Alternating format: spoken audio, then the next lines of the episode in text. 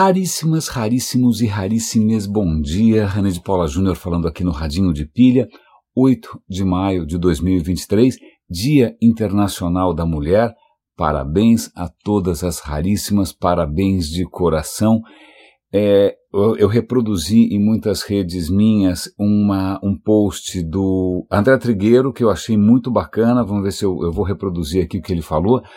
Parabéns a todas as mulheres que lutam por igualdade e justiça num mundo onde a masculinidade tóxica é motivo de tanta covardia e violência. Saudação especial para as meninas do Irã, a resistência feminina afegã, as mulheres sauditas e as brasileiras que não se dobram à opressão. Gostei. Eu tinha mandado uma, uma, uma, foto de flores, acabei achando que meu cumprimento foi talvez tenha sido é, é, é, aquém daquilo que as mulheres merecem, é, então faço minhas as palavras aqui do André Trigueiro, parabéns a tantas mulheres que eu admiro tanto, a quem eu sou tão grato. É, mas eu, eu, confesso que eu estou começando esse episódio é, é, um pouco desacorçoado, é um pouco fora de equilíbrio, porque a primeira coisa que eu li de manhã foi aproximadamente uma bordoada, né? foi aproximadamente uma paulada na moleira. É, fui é, abrir, acordei cedo, né, seis e pouco, abri ali os meus e-mails, tinha um e-mail do LinkedIn me avisando que havia um novo comentário, eu nem tinha visto o jornal, nem tinha visto nada, fui ver qual era o comentário, e o comentário era um chute nos bagos, se vocês me permitem essa, esse comentário de masculinidade tóxica. É, pois bem, é, do, do, que se trata? Eu não vou aqui apontar dedos e não vou citar nomes, mas acontece que eu tinha feito um post no LinkedIn que dizia mais ou menos, acho que eu fiz aqui, é, eu, eu deletei o post, eu fiquei tão chocado e tão sem saber o que fazer que eu deletei o post, mas por sorte é, um, um, o post foi reproduzido no e-mail que eu recebi. Era um post que eu tinha feito sobre uh, o que as plataformas fizeram conosco. Né, conosco no sentido de né, nós estamos contribuindo de graça, né, contribuindo com o nosso conteúdo, com a nossa participação e não ganhamos nada concreto em troca, pelo menos nada material. Né, é, é ok, um pouco de visibilidade, talvez alguns recursos, mas é que a desigualdade é tão brutal que isso me fez é, usar uma metáfora um pouco mais forte. Então, meu post original foi: pensando com os meus botões e teclas, se estamos todos trabalhando de graça para plataformas gringas que estão enriquecendo meteoricamente, somos escravos? Ou perguntar isso incomoda a casa grande que prefere uma senzala silenciosa? Ok, fazer uma comparação com a escravidão brasileira é um pouco forçada? Sim, talvez, né? É, a gente poderia conversar a respeito. É, a gente tem falado muito sobre escravidão aqui.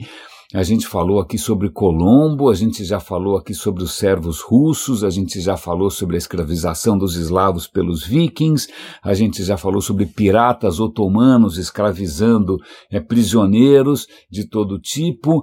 A gente vem falando disso. Eu talvez eu deveria ter sido um pouco mais cuidadoso, mas é, o comentário foi uma tijolada. René, seu post é permeado de naftalina.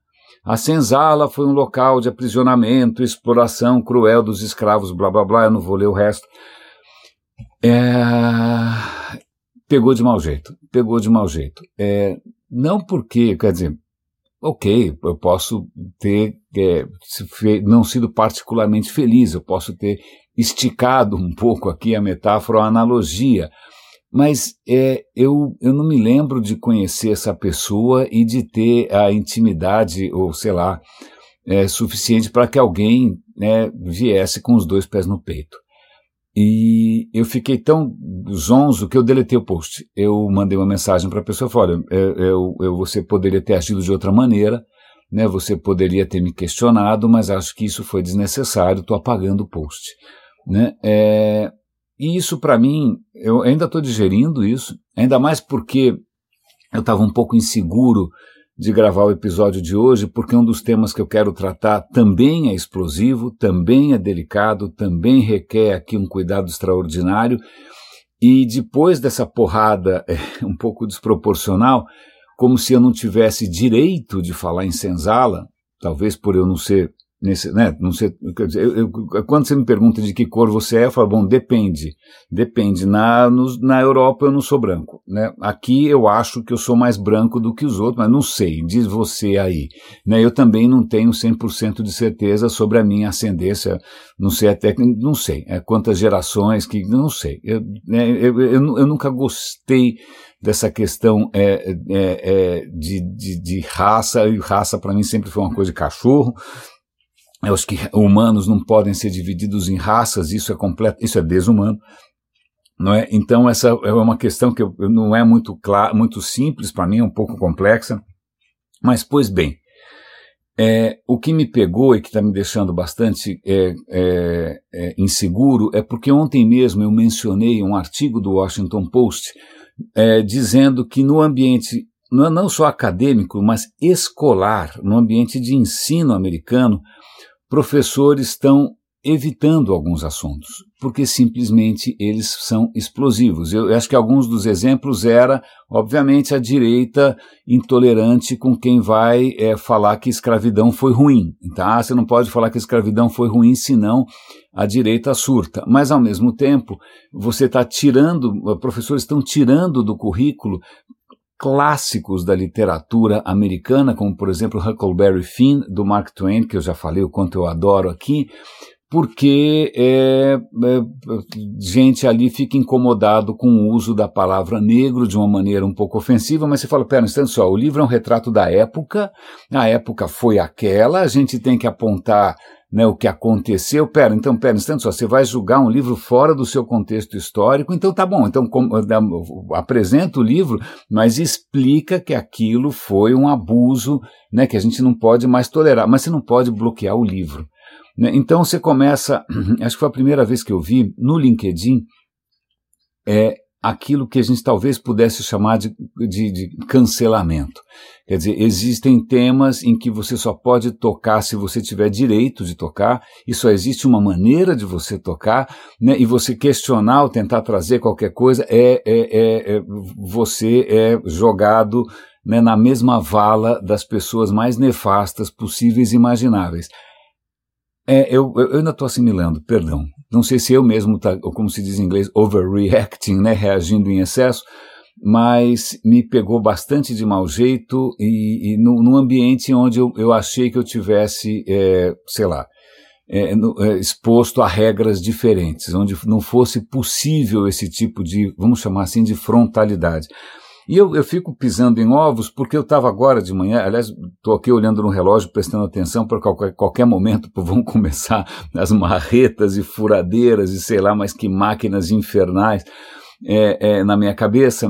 É, eu estava tentando terminar o segundo episódio de uma série interessantíssima do The Rest is History, que eu não tinha ouvido no seu momento é, de, de publicação, eu deixei para ouvir depois, mas que é, um, é uma, é um, são dois episódios sobre a história de Jesus.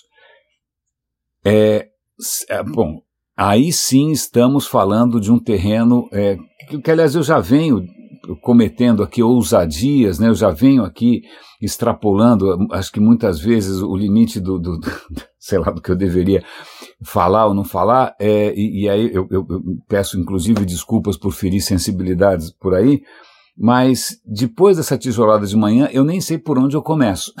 eu nem sei por onde eu começo, porque alguém vai falar que eu não, por ser ateu eu não tenho o direito de falar a respeito, ou porque eu sei lá o que, o que vai acontecer, eu não sei. Mas eu, eu só sei que, que, felizmente, esses dois episódios foram publicados, os dois autores não foram é, necessariamente cancelados, que eu saiba, é, os episódios estão, são, os dois são historiadores, eles estão trazendo várias perspectivas, eles estão tentando se ater não tanto à questão do, da, da, crença no sobrenatural, sim ou não, mas na questão na, na existência ou não da, da, figura histórica de Jesus, de, se, se ele existiu, se não existiu, se ele existiu, qual foi o seu contexto, qual foi o seu, o seu papel. Eu estou ouvindo com absoluto maravilhamento. Está tá, tá sendo eu, eu, eu, conheço muito pouco. A minha bagagem religiosa, se eu tenho alguma, foi meio que por tabela. Eu não tive uma formação sólida. Eu mal e mal fiz primeira comunhão e mesmo assim achei meio estranho e de, de, de lá para frente a coisa só degringolou talvez porque, e aí eu vou até é, é, eu lembro que, obviamente, né, colocaram uma freirinha toda fofinha, aquela coisa né, meio teletubbies assim para a criançada, para garotada, né, é, é, é, né, achar tudo bonito. E num certo, eu estava achando tudo bonito porque é tudo meio, é tudo bacana. E aí num certo momento acho que ela, ela veio contar que, olha, é, vocês provavelmente devem estar tá fazendo preces e orações e devem estar tá se perguntando por que, que elas não são atendidas então veja, o negócio é o seguinte: estão, as suas preces estão sendo ouvidas, mas nem tudo que você pede é bom para você. Então, como não é bom para você, elas não foram atendidas. Então, se elas não foram atendidas, não é porque não tem ninguém do outro lado e você está falando sozinho e ficou louco, mas é porque, veja, né, é, é, é, Odin sabe o que é bom para você, portanto, ele não vai né, atender sua. Aí eu fiquei pensando com os meus botões se isso não seria uma maneira absolutamente sensacional de justificar alguma coisa inexistente. Né? É, e aí, desde então, acho que, infelizmente, essa pequena colocação dessa, dessa senhorinha tão delicada, tão fofa, é, eu acho que ela foi, infelizmente, a, a vacina que me que acabou criando anticorpos em mim contra qualquer consideração de natureza esotérica. Pois bem, isto posto. Mas eu nem sei se eu, como eu toco nisso é, sem, sem é, a sorte é que pelo menos podcasts não tem é, comentários logo abaixo, né? se bem que dá no SoundCloud dá para colocar comentários, vou ficar atento ali. Mas é, eu vou recomendar aqui os dois posts por várias razões, sobretudo porque é, é a questão de é, analisar com, do ponto de vista acadêmico, do ponto de vista é, digamos, o mais desinteressado possível, né, sem nenhum tipo, tentando ter o mínimo possível de viés, é, eu acho que é rico, sobretudo porque eu aprendi um pouco mais sobre a história da região. Eu não sabia muitos detalhes, mas acontece que a maneira como os romanos acabavam dominando ali certas regiões era o seguinte: eles não necessariamente iam, iam botar um romano lá, falar, vai lá você, toma conta desses caras. Não. Você pega lá um, um líder local e fala, ó, você agora nos representa, tá bom? Então Cleópatra, por exemplo, estava nesse, né, ela, ela, ela era praticamente uma vassala de Roma, né? Ela, ela era uma quer dizer, se bem que a, a, a, Cleópatra não era uma egípcia roots, né? Ela era descendente de gregos que conquistaram a, a, o Egito, então ela era, é, digamos, mais branca do que os egípcios, certamente mais branca que os egípcios, ela era grega. Mas, de qualquer maneira, ela era faraó ali, não sei como é que fala o feminino de faraó, do Egito, os romanos chegaram e falaram: fica você aí, mas é o seguinte, é, você responde pra gente. Mas você fala com os teus súditos aí, a gente não quer se meter. Ok? Ok. O que me faz lembrar um pouquinho dos comentários que a gente fez sobre o estilo de colonização portuguesa, que não está tão interessado assim em colonizar, não está interessado em se enfiar no meio da confusão toda, é, ao contrário dos espanhóis, que aí sim vão passar um rolo compressor sobre qualquer cultura, não é? Então os romanos tinham, deixa um cara lá tomando conta disso e vamos que vamos. E então, assim como Cleópatra tinha esse papel, Herodes tinha esse papel no que é, naquela região ali. Naquela região ali tinha o Herodes, tá bom? Aí acontece que o Herodes morre e aí é, dividem é, o, o, legado, aquela área ali, acho que em, em, várias partes, eu não lembro se são três ou quatro, não lembro bem. É, e aí dividem em duas partes, cada filho fica com uma parte, ok, tá bom, então um divide numa parte que vai ser a Galileia, um filho dele toca a Galileia, uma parte vai ser a Judéia e um filho dele toca a Judéia, acontece que o filho dele era um completo imbecil, é, aparentemente o cara só fez besteiras, e aí os romanos falam: Meu, não tá dando, desculpa, mas a gente vai tomar conta diretamente dessa história. E aí a Galileia continua lá com sei lá quem, com o filho de Herodes, não lembro o nome. Mas a Judéia é literalmente encampada pelos romanos. E aí isso obviamente provoca estresse, porque aí os romanos vão querer colocar as leis romanas, a moeda romana, o culto romano, desculpa, acabou essa zona toda. Né? É, e aí isso cria é, uma, uma, uma tensão com é, a, os, a, religião local. Então você tem ali os caras do templo, que bom, o que, que, eu vou fazer agora? Vamos fazer o seguinte, não vamos tretar com os romanos, né? Vamos, vamos, vamos é, legal, vamos viver, ó, a gente garante aqui a paz, né? a gente não vai atrapalhar vocês, né? A gente tem o nosso culto aqui, mas é o culto do nosso povo judaico, ninguém está questionando nada aqui, tá tudo bem, vamos viver todo mundo aqui em algum tipo de arranjo, né? Ok, e aí o que é, fica bastante claro para mim que é a diferença que fez o fato de Jesus nascer, e aí, obviamente, toda a questão de Belém ou não Belém, estrela, e magos, e, é, isso é historicamente bastante questionável. Tudo indica que não tem Belém nenhum, que não tem manjedoura, que realmente o cara nasceu em Nazaré. Tanto que o cara é tratado ali nos evangelhos como o Nazareno. É Nazareno porque ele nasceu em Nazaré. Ninguém chama ele de Belenzeno. Né? Não, é o Nazareno, então o cara teria nascido em Nazaré seria um, um Galileu. E, é, é, e a Galiléia era uma região pobre, era uma região é, que não tinha, justamente porque, né, é, como a Judéia tava, fazia uma, uma, tinha uma proximidade maior com, com o poder romano, então Jerusalém, é, Judéia estava é, com a presença romana, mais cosmopolita, com mais templos, com mais dinheiro, com mais tudo, um pouco mais, digamos, é, um pouco mais é, menos é, é, mais próxima da matriz, por assim dizer, da matriz Roma, do que a Galileia, que era mato. Né? Mato não, porque acho que a região é um pouco árida.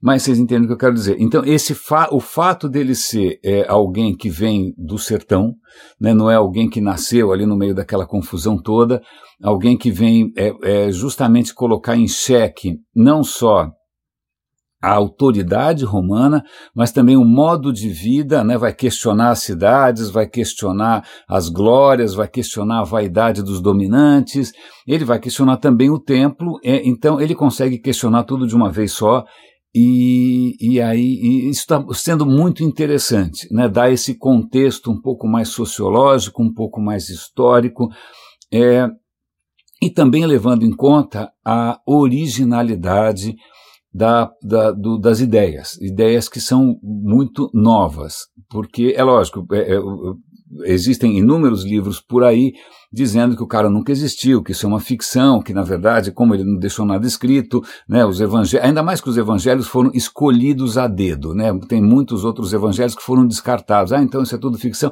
Não, tudo indica, muitas coisas indicam que a figura histórica houve, né, que é, muitas das suas mensagens dificilmente teriam sido uma conspiração posterior, porque elas são muito originais. A ideia de que você tenha um outro reino, um reino que não é deste mundo, um reino onde tanto né, não tem César, não tem esquece os, os, os, o templo, etc. e tal. Isso é muito original. É, eu ainda não terminei de ouvir. Eu vou terminar de ouvir e amanhã eu comento um pouco mais. Quem quiser se adiantar e, e dar uma olhada, que dá uma ouvida, é, fica à vontade. Eu estou gostando bastante.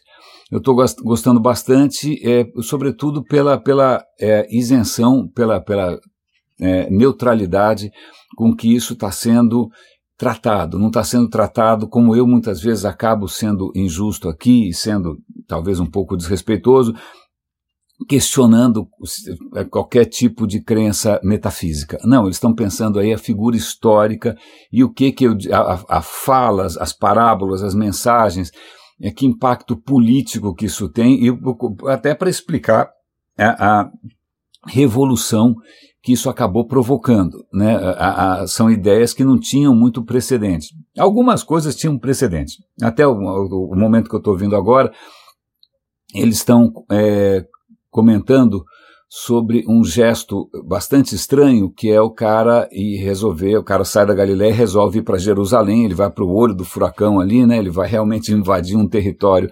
bastante é, tenso, é, e ele vai montado num jumento, é, o que parece ser uma escolha sei lá, eu não entendo nada de transportes é, em quatro patas, né, para mim que sou leigo, por que não, né, vai ficar andando lá, é, é melhor, mas não, não, não, mas a questão é que havia uma profecia no Velho Testamento, né, de que o Messias chegaria num jumento. Então, ele conhece, como, como bom judeu, devia conhecer a profecia, então ele resolve praticamente é, é, não, muito certamente de maneira não casual, ele resolve, é, é, como hei de dizer, ressignificar essa profecia.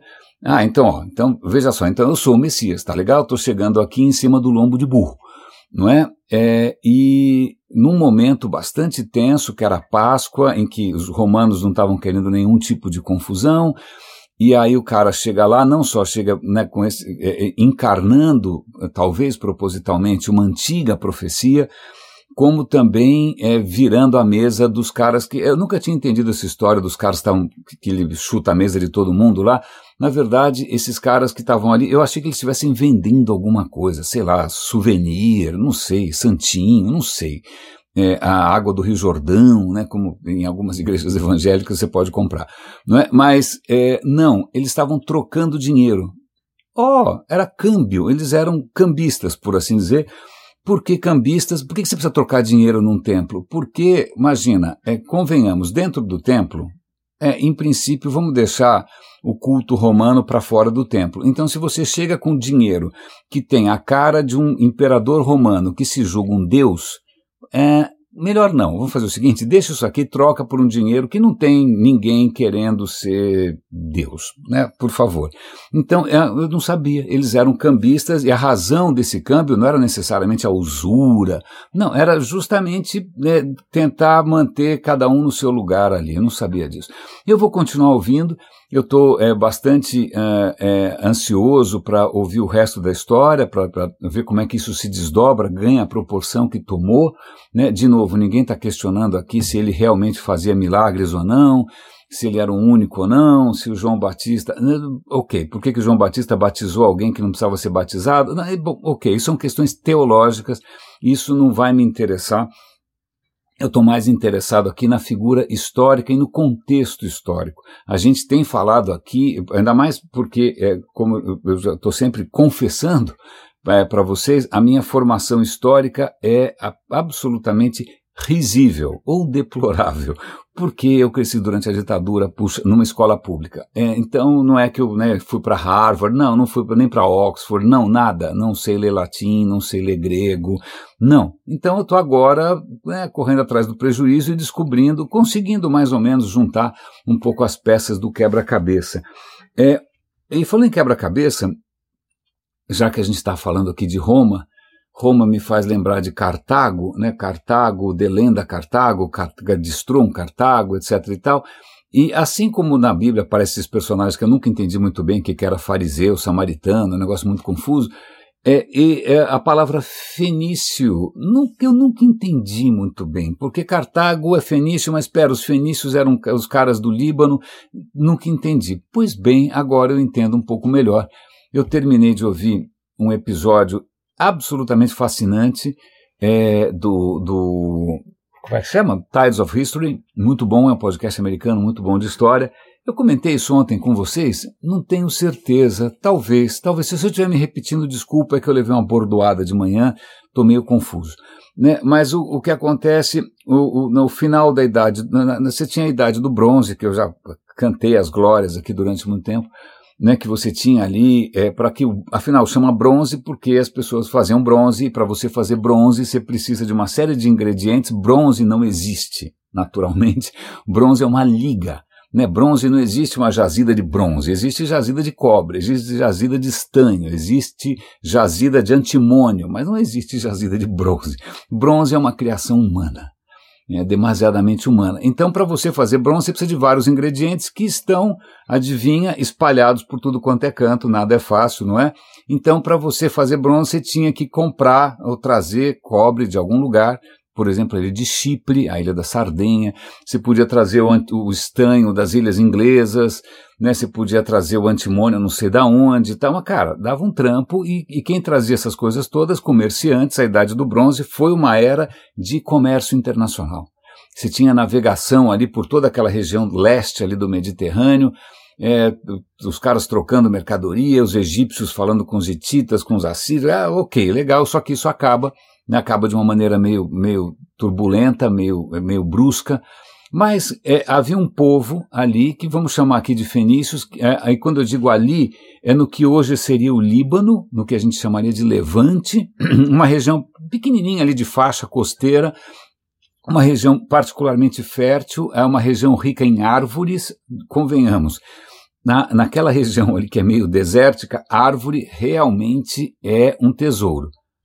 Pois bem, esse povo, quer dizer, várias civilizações, civilizações ali em torno quase que desmantelaram, algumas desapareceram nessa confusão toda, mas aquele povo ali de, de, de mercadores, de marinheiros, que eram os fenícios, é, eles se reinventaram. Né? Eles tinham lá várias riquezas naturais e também eles faziam lá o seu comércio. As riquezas, como eu falei muitas vezes, são, são o cedro, o cedro do Líbano, até hoje está na bandeira do, do, do Líbano, se eu não me engano não é? é? Mas só que antes o cedro, os, os, egípcios vinham lá, davam porrada em todo mundo, levavam o cedro embora, né? Os hititas faziam a mesma coisa. Falavam, não, parou, parou a bagunça, vamos negociar. E aí, o que esse episódio conta é que os fenícios começam, isso mil anos antes de Cristo, vamos colocar por aí, eles vão começando a explorar a costa do Mediterrâneo, mas não para colonizar, não para invadir, converter, né, ponta de espada, guerra santa, jihad, não, não, não, nada disso. Eles vão tentar identificar onde existem recursos valiosos. Então vão descobrir que na costa toda da Espanha, em alguns lugares, eles nem sabem exatamente de onde que os caras tiram, mas lá, tem prata, tem cobre, tem, fala aí, um monte de coisa.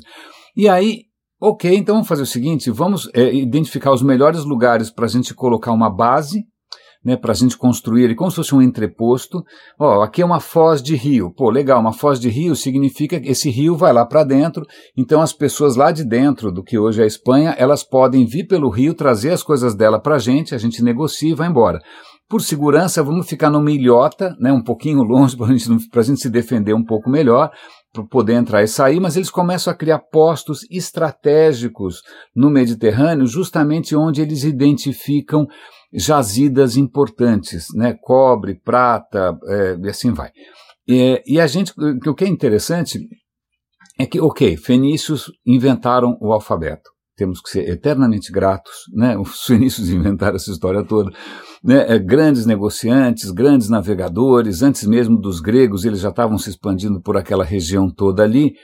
É, mas é, como é que a gente sabe? Eles não deixaram tanta coisa, não deixaram muita coisa escrita. A gente tem que se é, é, ater à arqueologia, né, a, a, a, coisas materiais que foram deixadas. Então, os arqueólogos identificam ali na costa, olha, a, a, gente achou aqui um sítio arqueológico, puxa, tem fragmentos de cerâmica fenícia. Isso significa que os fenícios estiveram aqui. Ah, de que época que é? Ah, vamos usar datação por carbono 14, ou seja, o que for para saber quando que isso aconteceu. Ah, agora olha, nessa cidade da Fenícia você encontra caquinhos de louça que vem não sei da onde. Ah, olha que legal, significa que eles estavam negociando.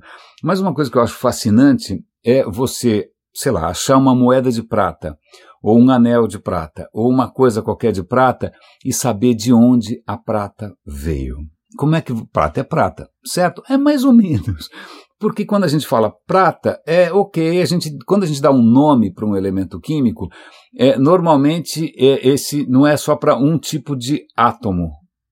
Hum? Porque às vezes o átomo tem pequenas variações. Ele pode estar tá um pouquinho mais gordinho, um pouquinho mais magrinho, para todos os efeitos, ele se comporta como prata, porque o que define o comportamento de um elemento químico são os elétrons na borda, são os elétrons na, na camada mais externa. É isso que define o comportamento de um átomo. Agora, lá no núcleo, lá no seu seio, lá no seu imo, no seu íntimo, pode ter um nêutron a mais, dois nêutrons a mais, sei lá, alguma coisa pode estar acontecendo, pode ter nêutron dando sopa ali. É, e o que acontece é que quimicamente ele é praticamente equivalente, mas na verdade ele é um pouquinho diferente. Né? Esses, esses, essas versões um pouquinho diferentes dos átomos são chamadas de isótopos. Né? Alguns isótopos são mais comuns, outros são mais raros. A gente já falou aqui do césio, você tem um isótopo do, do césio que é um absoluto pesadelo, porque ele engordou demais, ele começa a se desmantelar todo.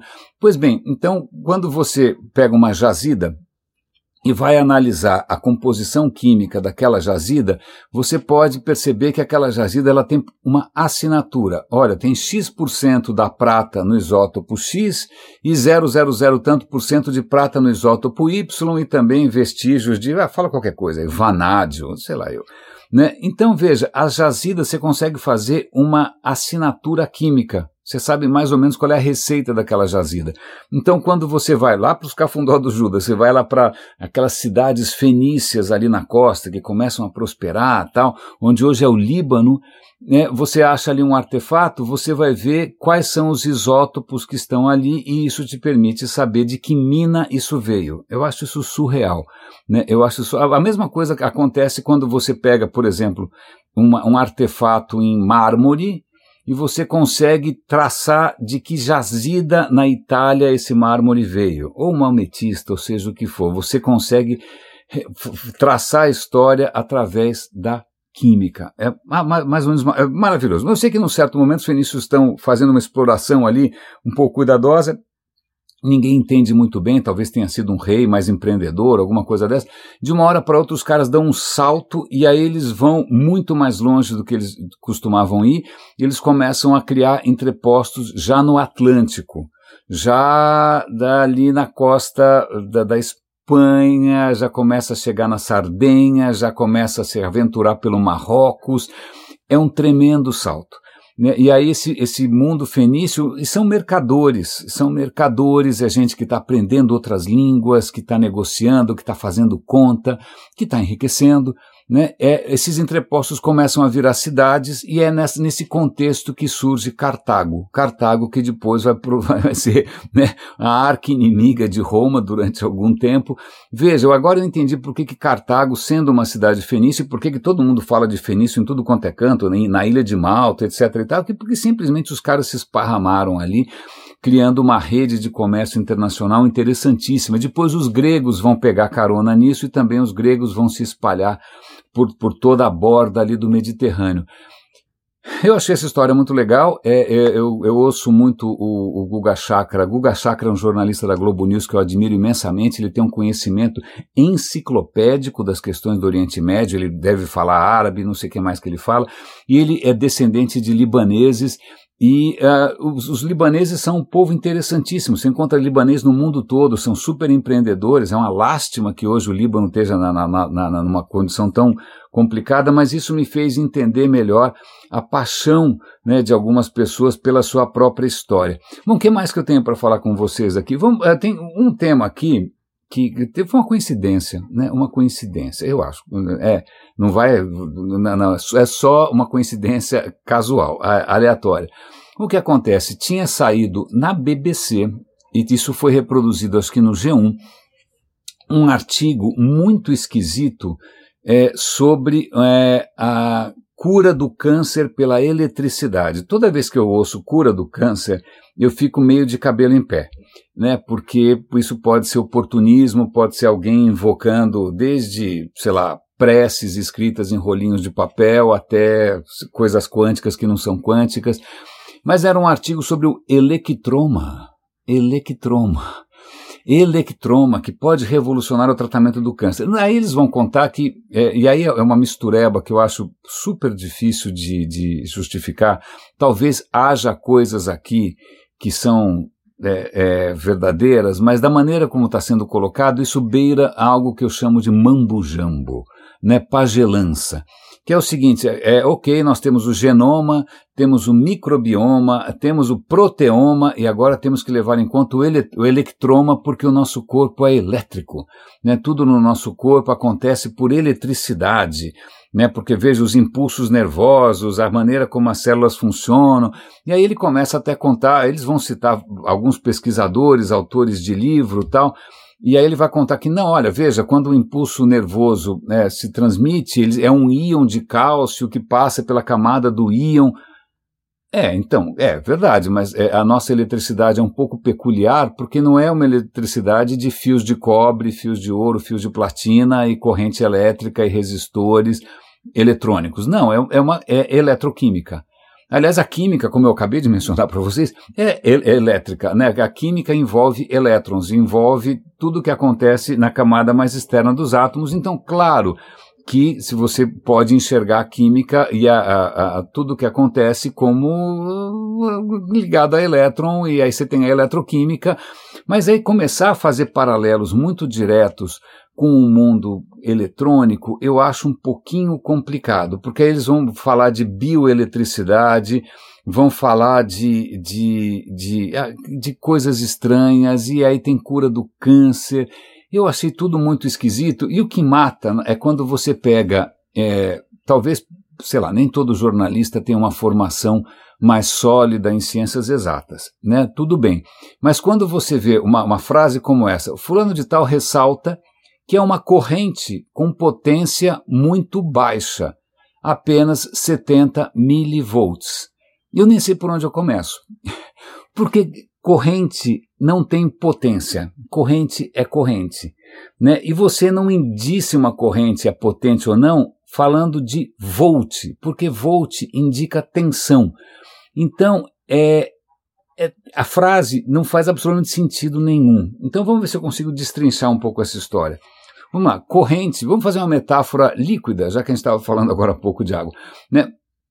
Líquida, corrente é quanta água está passando no cano. Ok, ok, estão passando tantos litros, isso é corrente. Né? Olha aqui, ó, um litro por segundo. Tá legal, um litro por segundo. Agora, acontece que esse um litro por segundo, vamos imaginar que tivesse caindo uma cachoeira né, na sua cabeça, aí você sabe que, cara, é uma porrada, né? Ou pode ser gentilmente é, pingando gota a gota, né, caindo de uma, do, sei lá, você, você vira um balde na sua cabeça, é uma coisa, tá caindo de uma certa altura, esse um litro por segundo. Agora, se você cair lá do vigésimo andar, esse um litro por segundo é uma paulada. Então, corrente é a quantidade de elétrons que está passando agora, é, mas passando com quanta é, tensão. É aí que está a história. Tensão é outra história. Tensão é como a altura, né? É, é como a pressão no cano. É, é a altura toda, é, a, a, a, tensão são outros 500. Uma coisa é você pega uma bateria de 9 volts, não sei se você já lembra, você coloca na língua e dá um choquinho. Só é um choquinho porque 9 volts a tensão é muito pequena. É como se alguma coisa estivesse caindo do primeiro andar na sua testa. É pequena. Né? Agora, se você pega, vai num, num, num nessa, nesses, nessas torres que tem aí no meio do, do, da, das estradas, né? e pega aqueles dois fios, e um, o que acontece? Aquilo está numa tensão de milhares de volts. Milhares de volts. Então é diferente. Tem, é, tensão é diferente. É como você está jogando alguma coisa do, do alto de um avião. Né? É, a, a tensão é diferente. E o que a gente chama de potência, potência que é medida em watts normalmente, a potência, ela, a fórmula, nem, mas é, é, é corrente vezes a tensão. Né? É corrente vezes a tensão. Então você pode ter, sei lá, um secador que consome mil watts. Né? Se você tiver uma tensão de 100 volts, que é o que todo mundo tem, a corrente é de 10 amperes. 100 vezes 10, mil. Agora, você pode ter uma potência de mil watts que vai ser atendida por uma tensão de 1 volt com 100 amperes, né, ou com mil amperes, ou vice, tanto faz. São, eu, na verdade, acho que eu, tô, eu tô, não estou ajudando em nada, né? Estou piorando as coisas. Desculpe, desculpe, desculpe. Acho que realmente eu acho que eu não colaborei em nada para o seu entendimento da, da, dessa questão, mas a questão é que são coisas diferentes. Corrente você mede em ampere, tensão você mede em volt e potência você mede em watt. Então dizer que a, a tensão é baixa não quer dizer nada, né? porque é, é, ou a corrente é baixa ou é alta, é, não dá para saber. Você tem que saber os dois ao mesmo tempo. Né? Você tem que saber os dois ao mesmo tempo. Desculpa, eu tô. Acho que essa martelada na minha testa hoje de manhã, né? O, o um litro de água caiu do vigésimo andar, me deixou um pouco confuso. Eu fiquei bastante incomodado com isso, porque era uma mistura de informação com misticismo e de novo a cura do câncer. Eu falei, putz, vai ter gente aí daqui a pouco dando choquinho nos outros tal. E aí vem um episódio de uma série que eu adoro, que chama You Are Dead to Me, né? Para mim você morreu é, que é o que eu, devo, que eu gostaria de dizer para o cara que me, me chateou hoje de manhã, mas sobre a eletricidade vital. em eletricidade vital.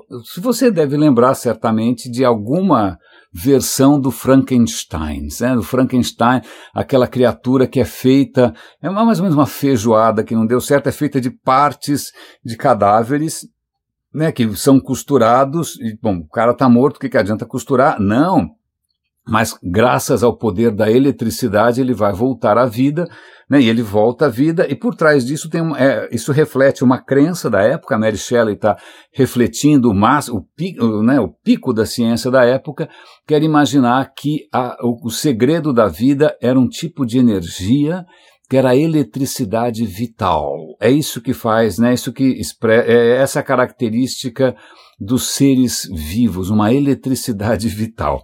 É, então o episódio foi interessantíssimo porque, veja, da onde vem a palavra eletricidade? A palavra eletricidade vem de elétron, ok? Beleza, hoje a gente sabe que o elétron é uma partícula, é uma onda, é um monte de coisa ao mesmo tempo, né? A gente liga a luz, ok, beleza. Mas por que, da onde que vem elétron? Elétron é a palavra grega para âmbar. Âmbar é uma resina de árvore. E alguém já tinha descoberto, talvez o próprio Anaximandro, não sei, tinha descoberto, se você pegasse, por exemplo, âmbar e esfregasse na sua roupa, se você não tivesse pelado, na Grécia tudo é possível, né, você, é, acontecia uma coisa estranha, ele, essa peça de âmbar passava a atrair penas, pedaços de poeira, é, deixava o seu cabelo em pé, era um fenômeno estranho que o âmbar parecia ser uma propriedade do âmbar, que em inglês é electron. É? Ok? Daí que vem essa história toda de eletricidade. Pois bem, vamos saltar aqui alguns séculos, né? Durante um bom tempo ninguém faz pesquisa científica nenhuma, porque o cristianismo se impõe, lá se foi toda a tradição greco-romana de, de questionar a natureza. É, mas em um certo momento, aí vamos pensar aí, já no final da Idade Média, quando começa o Renascimento, quando começa o Iluminismo, começam a surgir experimentações, né? Começam a surgir experimentações. Curiosamente, essas, esses primeiros cientistas, a gente pode chamar assim, eles não estavam, é, em princípio, questionando a, a questão se, se divina ou transcendental muitos deles estavam é, tentando entender a obra de Deus. Então, se Deus, é, se Odin é uma criatura perfeita, então o mundo é perfeito, né, o mecanismo é perfeito, vamos entender Deus através, ou Odin, ou seja quem for, através desses fenômenos inexplicáveis, porque isso é uma maneira da gente se aproximar. O próprio Newton funcionava assim. Newton era um cara profundamente religioso. Um cara que ficava estudando a Bíblia para ver se encontrava coincidências numéricas, mais ou menos como uma questão da Cabala, ele também mexia com alquimia. Então, veja, naquele momento a ciência não era tão, é, é, digamos, é, desafiadora assim é, da, da questão da crença, da igreja, não. E aí, mas começam a pequenos experimentos. Primeiro, primeiros experimentos, sobretudo com essa história de fricção, né? Se você esfregar o suficiente alguma coisa, coisas estranhas acontecem. E aí uns caras começam a fazer praticamente espetáculos. Vamos fazer o seguinte, a gente é, esfrega, esfrega, esfrega esse jarro de vidro, ele vai ficar carregado deste fluido. Aliás, ninguém sabia o que era isso, é um fluido, que tipo de fluido é esse? Né, que a gente não sabia, será que é um, aí tinha dois tipos de eletricidade vítrea, eletricidade fluídica, ninguém sabia, achava que era um, um fluido, mais ou menos como a água, mas aí faziam espetáculos. Então você deixa ali uma jarra carregada e, ó, oh, ela brilha, ela pode brilhar no escuro, ela brilha, se ela brilha, ela é divina. Então estamos entendendo aqui o segredo da divindade. Não era, era plasma, mas tudo bem. Né? Então aí fica essa, os experimentos vão se acumulando, né? É, não demora muito para que surjam oportunistas dizendo que eles podem curar inúmeras doenças com a eletricidade vital, impotência, enxaqueca, você pode ter um colete colete elétrico, né, para ter uma vida sexual mais, mais interessante. Você pode, inclusive, ter uma super cama elétrica, né, cheia de jarros com o fluido elétrico à sua volta e também umas mocinhas estranhamente despidas dando ali, fazendo umas dancinhas. Para que que você tem essa cama se você tem dificuldades reprodutivas? Com a sua mulher, você, você paga uma grana pra gente, usa a nossa cama, fica olhando as mocinhas ali, né, meio desnudas, aí quem sabe você consegue deixar um herdeiro e vamos torcer para essa burrice não ser hereditária, mas ok, então começa a ter todo um comércio de que coisas é, pretensamente é, envolvendo eletricidades vitais e envolvendo é, todo tipo de impostura possível e imaginável. Certo? Certo. Bom, graças é, ao, ao, trabalho incansável de cientistas, a gente ultrapassou essa noção de que é alguma coisa misteriosa e vital, ou que seja de natureza divina, ou que seja líquido, ou que seja vital. A gente entende hoje bastante bem. Né? Ah, vale a pena lembrar que, é, é, que bom, a gente não pode perder de vista que sempre teve é, essas, esses experimentos científicos tinham um caráter de espetáculo. Não é? Então, a Royal Society em Londres tinha ali um, um experimentador que merece um prêmio gigantesco, que é o Faraday, e ele, é, periodicamente, acho que às sextas-feiras, ele fazia demonstrações científicas para todo mundo, mas ele nunca mostrava isso como se fosse uma prova de alguma coisa sobrenatural. Né? É, vale lembrar que quando uh, a gente já acreditou em magnetismo animal, mesmerismo, que a gente já acreditou em. Vai falando aí. Aliás, eu já falei outro dia, eu falei aqui já, né, da questão da quiropraxia. Eu devo ter falado. Se eu não falei, eu vou, vou eu vou achar aqui o link e vou, vou dar de novo, eu vou comentar. Pois bem, é, então a gente acreditou em um monte de coisa de louco, mas o Faraday já, já começou a perceber que, veja, eletricidade é uma força, ela tem alguma relação aqui com magnetismo, as coisas estão conectadas, e aí a gente finalmente conseguiu ultrapassar essa, essa coisa um pouco mística de uma energia vital, e hoje a gente é, deveria saber, mas pelo visto não é tão claro assim para todo mundo que é hashtag não. É hashtag só que não, xi ou qualquer coisa dessas. Não. Se, se alguém conseguir descobrir alguma coisa acontecendo ali que né, os cientistas comeram bola, pô, a ciência vai ser a primeira a querer experimentar, a querer saber, vai querer adotar, né, a não ser que você prefira acreditar que realmente a ciência é uma grande conspiração, que ela está querendo esconder as verdades de você.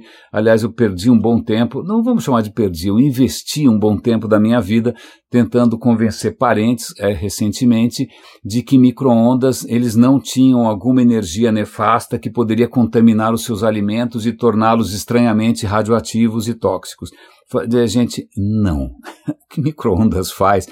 É um raio de uma onda eletromagnética, como é, sei lá, a antena do celular, é que a frequência é a frequência exata para fazer os átomos de, de, de, de, as moléculas de água é, ficarem doidinhas, elas ficam vibrando que nem umas loucas. E, e, moléculas, quando vibram, elas, isso a gente pode traduzir por calor. Então a gente acaba, né, por um fenômeno puramente eletromagnético, que não, que não é, que não vai é, é, fazer nada sobrenatural com nada, né, só vai esquentar. Né? Agora, se, se, o calor, por acaso, faz com que as, algumas proteínas ou vitaminas degenerem, isso são outros 500, mas isso o vapor faz, a, o forno faz, a fritura faz, tanto faz. Então não existe nada satânico ou esquisito no raio do micro-ondas. E eu, eu, lembro que quando eu era adolescente, quando, quando surgiu o micro-ondas, eu, na época, me consultava com um homeopata que, obviamente, me criou um pânico com relação a essas coisas. Eu não ficava na mesma sala que um forno de micro-ondas. Né? É, veja só, eu já caí nessa e eu só posso dizer para vocês que essas coisas têm cura, né? Que em um certo momento você percebe que você, inclusive, incluindo homeopatia, essas coisas. Então, vamos falar um pouco, acho que de quiropraxia, porque essa história é tão completamente sobrenatural. Eu vou achar aqui, vou achar, deixa eu ver se. Eu, eu acho que eu não comentei com vocês.